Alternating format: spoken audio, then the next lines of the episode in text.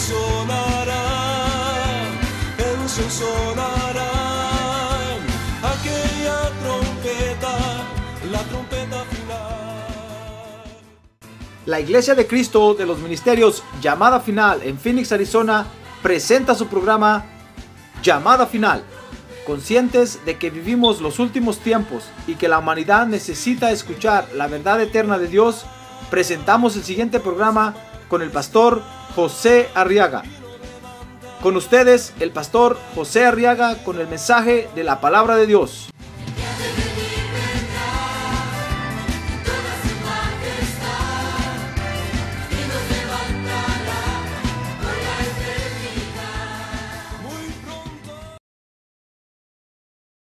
Vamos a abrir nuestra Biblia entonces ahora y vamos a escudriñar las escrituras. En Primera de Tesalonicenses capítulo 4, por favor acompáñeme a ver los versos 9 y 10. Gloria a Dios, dice usted gloria a Dios. Gloria a Dios, muy bien. Primera de Tesalonicenses capítulo 4, dice el verso 9, mas en cuanto al amor fraternal, no tenéis necesidad de que nadie os escriba, porque vosotros mismos habéis sido enseñados por Dios a amaros unos a otros. Dice el verso 10, porque en verdad lo practicáis con todos los hermanos que están en toda Macedonia. Pero os instamos, hermanos, a que abundéis en ello más y más. Amén. A ver, oremos por las peticiones, a ver si trajo peticiones. Muy bien, a ver, levante su mano en alto conmigo. Padre, ahora te presentamos nuestras peticiones esta noche, porque tú eres nuestra esperanza, en ti estamos confiando, porque a ti te hemos creído, Señor.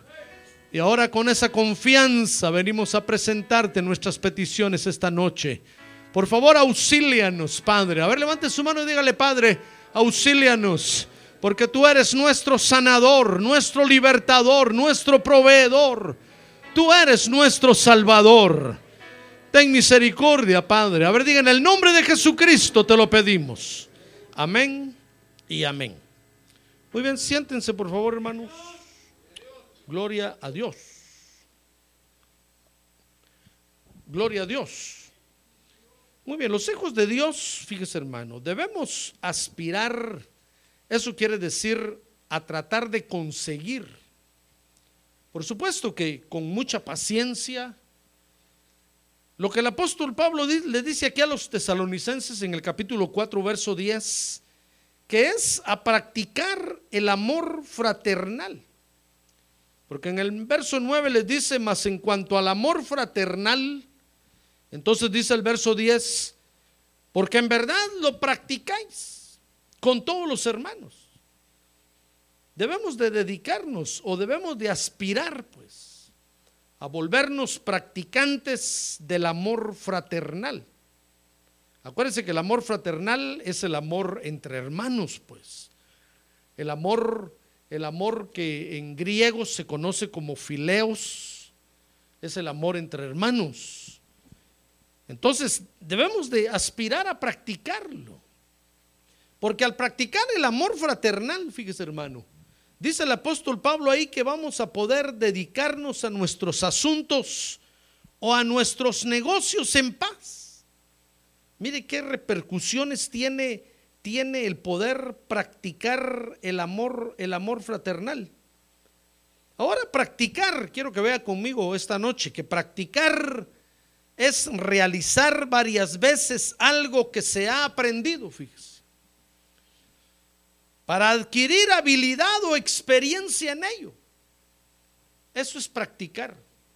Cuando a usted le dicen practique el inglés, English only, lo que le están diciendo es que es que realice varias veces, que lo haga varias veces, pues, hasta que adquiera la habilidad de poderlo hablar y poderlo escuchar, que es lo más difícil.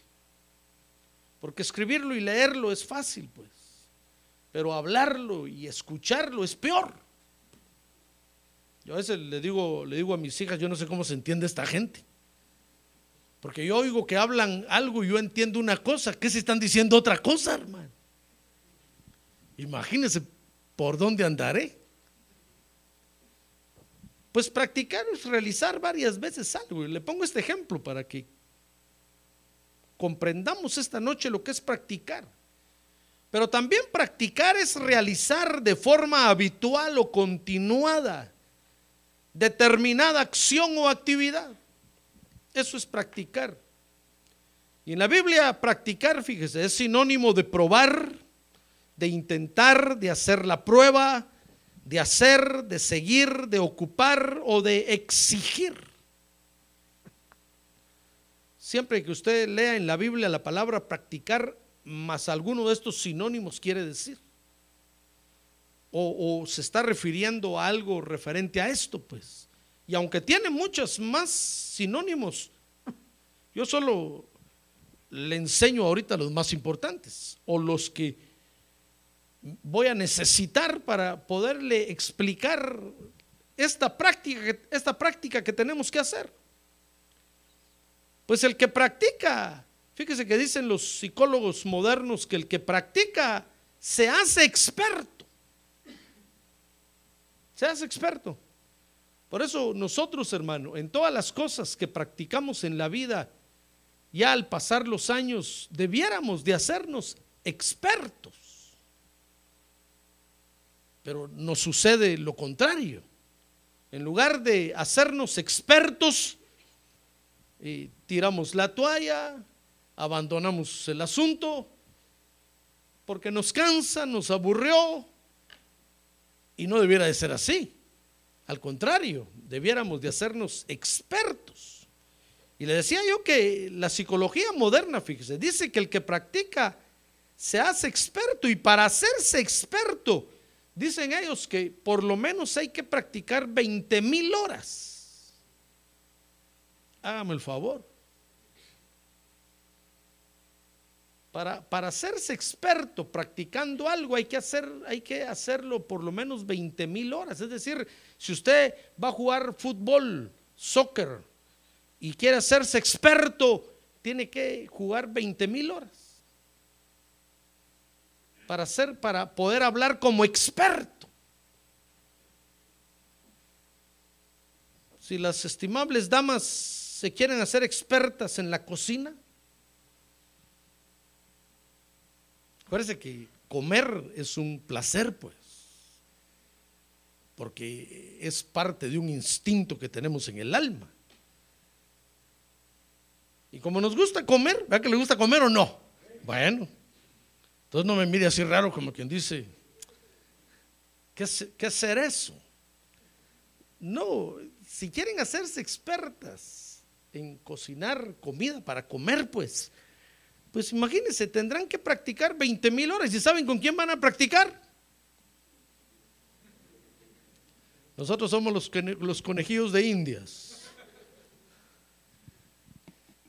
Y estamos va de tomar Pepto-Bismol y Alka-Seltzer. Pero cuando pasan los años, pasan los días, pasan los meses, pasan los años, oh, Mire, pues uno de hijo recuerda los platillos deliciosos de su mamá, ¿sí o no? Sí. Porque al, tiempo se, hizo, se hicieron expertas en cocinar. Y recuérdense que a las esposas no les gusta que uno le diga, mi mamá lo hacía mejor. Oh, hermano, le tiran el sartén a uno. No lo vaya a probar, yo no lo he probado. Usted no lo vaya a probar, por favor. Yo solo le digo lo que me han contado algunos.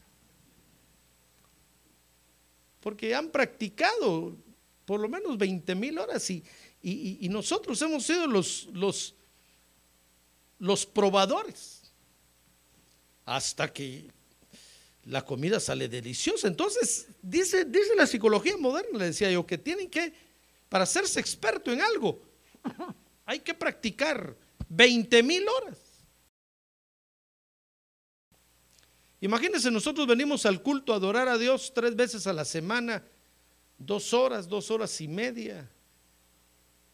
Si consideramos que adoramos a Dios dos horas y media, Entonces yo saqué las cuentas aquí que más o menos venimos 300 horas por año.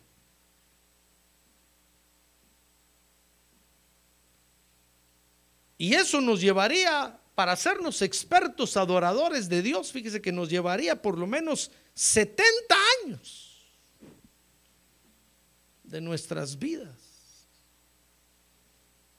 Imagínese, ¿a qué edad aceptó usted a Cristo como Salvador? No me diga, pero si lo aceptó a los 30, necesita 70 años, tendría que vivir en la tierra 100 años. Imagínense, si lo aceptó a los 40, 70, 110 años, si lo aceptó a, los, a los 50, necesitaría vivir en la tierra, ¿cuánto? 120 años. Padre Santo. Ya casi alcanza a Matusalén. Pero apenas tiene 40 años y ya quiere salirse de la tierra. Hermano, no nos estamos haciendo expertos. Y, le estoy hablando de alguien que viene a los tres cultos a la semana y se dedica a adorar a Dios por lo menos tres horas o dos horas y media. Imagínense algunos que solo el domingo. ¿Cuándo van a llegar, hermano? Y para eso estamos en la tierra. Dice la Biblia que fuimos escogidos para alabanza de su gloria. Ah, gloria a Dios. A ver, diga, gloria a Dios. Fuimos, fuimos escogidos para aquí en la tierra hacernos expertos, adoradores de Dios. Y es lo que, a, lo, a lo que menos nos dedicamos. Nos dedicamos a adelgazar.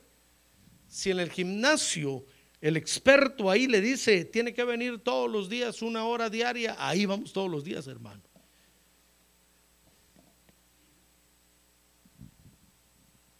Y a lo que nos debiéramos de dedicar, que es adorar a Dios, porque para eso venimos a la tierra. No venimos a practicar. Por eso cuando, cuando Timoteo, el pastor de Éfeso, se estaba dedicando a hacer más muscles, músculos, el apóstol Pablo tuvo que escribirle y decirle, mire Timoteo, deja de hacer eso, hombre. Predica la palabra a tiempo y fuera de tiempo. Timoteo le decía, es que, es que la gente no viene, es que la gente se duerme, no importa. Ahí dormidos, grítales en el oído. Porque para eso Dios te llamó, pues, para predicar. Pero Timoteo estaba en el gimnasio haciendo ejercicio. Entonces el apóstol Pablo le dijo, mira Timoteo, deja de practicar lo que, lo que no debes de practicar. El ejercicio corporal para poco es provechoso, le dijo. Mejor ejercítate en la piedad, ven a la iglesia y practica lo que tienes que practicar, porque eso tiene, tiene beneficio para esta vida y para la vida eterna. Ah, gloria a Dios. A ver, diga, gloria a Dios. Mire qué, qué es lo que tenemos que practicar. Tenemos, estamos en la tierra. Dios nos tiene todavía en la tierra para que nos hagamos expertos para que cuando lleguemos al cielo ya sepamos levantar las manos, hermano, y adorar a Dios. Pero imagínense, si no, si no practicamos lo que tenemos que practicar, ¿qué vamos a ir a hacer al cielo? Dice un hermano que tuvo la oportunidad que el Señor lo llevara al cielo, que algo que le sorprendió a él allá es que cuando, cuando él llegó y, y llegó al cielo, hermano, y puso los pies en el cielo y dice que dijo, gracias a Dios que llegué. Dice que todos gritaron, gloria a Dios, gloria a Dios, gloria a Dios. y el gloria a Dios se regó por todos lados. Y él se quedó sorprendido. Dijo, solo porque dije, gracias a Dios que llegué, estos se alborotaron alabando a Dios. Y dice que cuando alguien decía algo del Señor Jesucristo, todos decían, gloria a Dios, vive el rey, gloria a Dios. Un alboroto de griterío que se hacía allá, alabando al rey. Imagínense, hermano. Y nosotros aquí en la tierra aprendiendo a exaltar al rey. Y no damos la medida. ¿Qué vamos a ir a hacer allá? Si este hermano que iba de aquí se asustó, qué vergüenza. Porque le van a decir, tantos años estuviste en la tierra, fuiste a la iglesia, te, te- te hiciste experto adorador de Dios. Dice, no, pues iba a la iglesia cuando podía, cuando tenía tiempo. No, hermano, no invirtamos los, los términos. Esta es nuestra prioridad. Amén. A ver, dígale, tiene a su lado, venga a la iglesia a practicar, hermano. Venga a la iglesia a practicar. Imagínense cuánto tiempo necesitamos para hacernos expertos. Ahora, la Biblia dice que practicar las cosas de Dios o los que practican las cosas de Dios se hacen expertos. Mire, dice el Salmo 111, verso 10, que se hacen expertos en el buen entendimiento. Dice el Salmo 111, verso 10, que el principio de la sabiduría es el temor del Señor.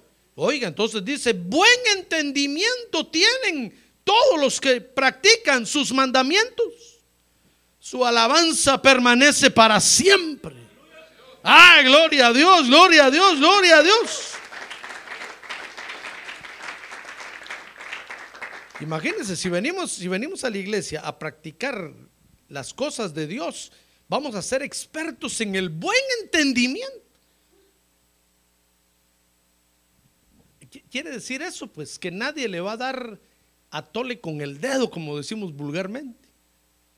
Que cuando usted oiga que alguien habla de Dios por allá, usted va a saber de qué está hablando y quién es, en qué nivel está, a qué se está refiriendo. Pero ahorita oímos hablar a alguien de, alguien de Dios y nos tragamos todo lo que dice. Y tal vez lo que está diciendo no está bien dicho, está malo, está mal ubicado en el tiempo, está mal, mal expresado. No, si nosotros venimos a practicar, como le dijo el apóstol Pablo a Timoteo, a ejercitar los sentidos espirituales, vamos a ser expertos en el buen entendimiento. Y cuando el diablo nos quiere engañar, vamos a, tener entendimiento para discernirlo.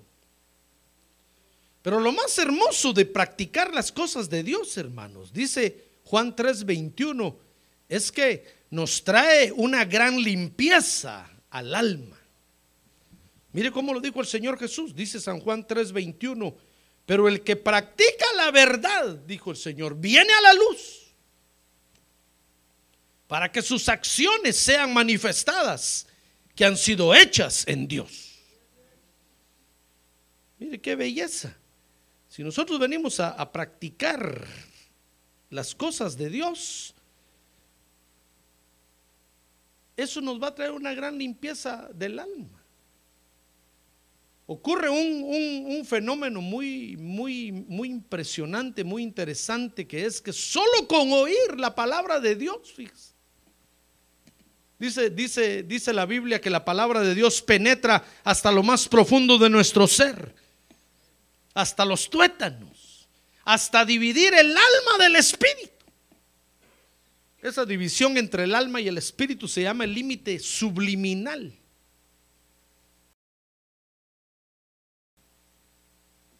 Y es donde está el subconsciente, está, es- ahí está escondido lo que usted no sabe que tiene. ¿Sabe? David le decía a Dios, líbrame de los pecados, aún de los pecados que me son ocultos, que yo no sé, pero que ahí están. Y que un día de estos van a salir. Entonces cuando nosotros venimos a la luz a practicar la verdad, hermano, la palabra de Dios nos limpia, nos saca todo eso, todo sale a luz, todo sale a luz. Ah, gloria a Dios, gloria a Dios, gloria a Dios. Y de repente usted dice, ve, yo no sabía que yo tenía ese problema. La palabra de Dios se lo sacó a luz.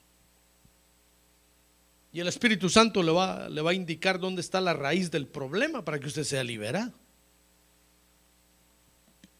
Mire, entonces venir a practicar, le decía yo, lo más hermoso de venir a practicar las cosas de Dios es que nos trae una gran limpieza del alma, pues. Si nosotros practicamos la verdad, dijo el Señor, venimos a la luz. Y entonces todas las obras salen, salen a luz. Entonces, debido a que en el Evangelio vamos a tener que perfeccionarnos practicando. Mire qué inteligente es Dios, ¿verdad? Dios no dijo, va a venir José Arriaga y le voy a tocar la cabeza así. Por supuesto que lo voy a dejar sin pelo, pero... Y va a ser perfecto. No. Por eso la gente allá afuera en el mundo tiene la idea que los que venimos a la iglesia somos intachables. Vivimos sin tacha. Sin la hermana tacha. Y es un error. Yo no sé quién les dijo eso. Nosotros venimos a la iglesia a practicar. Y practicando vamos a, a perfeccionarnos. Pero eso nos va a llevar mucho tiempo. Mucho tiempo. Mire cuántos años tiene usted aquí en United States of America y todavía no habla inglés. Y hay quienes se las llevan de que hablan y cuando los oigo hablar digo, estos pobres ni hablan bien español ni bien inglés. Pero no quieren hablar español porque dicen, no, es que yo solo hablo inglés. Y cuando los oigo hablar digo, ¿quién engañó a este pobre? Es que lleva mucho tiempo, hermano. Lleva mucho tiempo. Me acuerdo que un día fui a, hablar con el principal de la, de la escuela de mi hija y, y entonces llevé a mi hija. Yo le dije, pero me vas a traducir literalmente lo que diga. No vas a estar metiendo cuento. Entonces el principal hablaba y yo lo miraba y miraba a mi hija. ¿Qué dijo? Dijo esto y esto, papá. Decirle que tal cosa. y así hablamos. En eso se quedaron un rato hablando ellos. Y yo, yo le digo a mi hija, te traje para que me traduzcas, no para que platiques con él. Yo le dije, ¿qué te está diciendo ahorita? ¿Qué te dijo? Pues es que, no, decime qué te dijo, aquí delante de él. Si me paro y le tiro la silla encima. ¿Qué te dijo? No, es que dice que, me preguntó que cuántos años tenés tú de estar aquí. Yo le dije que 22, 23. ¿Y, y, y, y, y por qué te está preguntando eso? ¿Qué le importa a él? Decirle que digo que qué le importa. Sí, My dad said, eh, you don't care. El principal. Pues sí, decirle que le importa. Es que dice que cómo es posible que teniendo tantos años no, no sepas hablar inglés. Decirle otra vez que qué le importa. Yo le dije a él, ¿qué le importa a usted? Perdone, pero eso no le importa a usted. Si yo quiero, hablo. Yo hablo alemán, francés. Le dije. Por lo menos sé decir oui, oui. Y en alemán sé decir tanque. Y en portugués sé decir, ya se me olvidó lo que sé decir. ¿no? Oh, oh, dijo, usted habla alemán y habla francés. Sí, le dije, ¿qué le importa si no habla inglés? Eso no le importa usted. Yo vine a hablar otro asunto aquí. Pero es que lleva tiempo, hermano. Yo puedo hablar un poquito, pues, pero cuando a mí empiezan a hablar y me, como metralleta empiezan a hablar, ya no entiendo nada. Yo no sé cuántos años más me llevaría al final aprender a hablar bien. Pero es que lo que quiero decirle, pues es que lleva mucho tiempo. Y se lo cuento para que no se sienta usted frustrado, que usted lleva tal vez menos años y, no puede hablar, no se sienta mal, es que lleva tiempo ese asunto, hermano. Lleva, lleva tiempo, lleva tiempo. Entonces, eh, as- así es espiritualmente esto, pues. Vamos a perfeccionarnos, pero si venimos a practicar, si no venimos a practicar, hermano, no- muchos años más nos vamos a llevar. Si es que vamos a vivir en la tierra muchos años más. Si es que el Señor nos permite, si es que no viene algún ancestro a reclamar los derechos de su vida y, usted se muere. Entonces va a llegar incompleto en práctica al cielo, pues. Entonces tenemos que perfeccionarnos, pero viniendo a practicar. A ver, ya tiene su lado, venga a practicar, hermano. Venga a practicar. Mire, venga a practicar ahora que es gratis el asunto. No espere que empecemos a cobrar, porque cuando los predicadores nos cansamos, empezamos a cobrar, hermano. Y es cuando la gente empieza a decir, ay, no, es que solo dinero son, solo dinero. Pues sí, es que es, que es gratis y no vienen. Entonces decimos, tal vez cobrando bien. Porque en el cine pagamos para entrar y ahí sí va todo el mundo. Y a la iglesia no se cobra y no viene. Entonces va a llegar un momento en que tal vez vamos a empezar a cobrar, hermano. Entonces, entonces van a decir, bueno, ahora sí voy. Entonces, pero tenemos que venir a practicar, eso quiero decirle pues. Y ahora que es gratis, dijo Isaías, vengan y compren sin dinero. Vengan, aprovechen ahorita que la puerta está abierta, que es el día de salvación. Ah, gloria a Dios, que es el día de la gracia de Dios. Gloria a Dios. Entonces tenemos que venir a practicar. Por eso dice 1 Tesalonicenses 4:10, el apóstol Pablo le dice a la iglesia ahí, que es por eso que debemos de aspirar a practicar el amor fraternal. Fíjense que les dice en el verso 10, en el 1 eh, Tesalonicenses 4:10, porque en verdad lo practicáis. Les está diciendo, hermanos, yo, yo sé que ustedes vienen, pues si lo hacen, lo están haciendo. Pero los instamos, los motivamos, los exhortamos, pues hermanos, a que, a que abunden en ello más y más. O sea que tal vez, tal vez usted dirá, no, pastor, yo ya, con lo que yo ya hago en la iglesia es suficiente. No, no es suficiente. Porque los beneficios que vamos a obtener practicando van a ser mayores. Mayores mayores. Y, los hijos de Dios, fíjese hermano, dice el apóstol Pablo ahí, podemos practicar el amor fraternal. Ninguno que es hijo de Dios puede decir, no, yo no, yo no puedo juntarme con ese hermano, con aquella hermana, porque me caen mal. Me, no, no, no. Dice el apóstol Pablo ahí que los que somos hijos de Dios podemos practicar el amor fraternal. Así es que el que no es hijo de Dios no puede. Tiene razón en decir, no, yo no voy a la iglesia porque eh, hay hermanos que me caen mal, otros me caen medio mal y otros me caen peor. No podemos decir eso.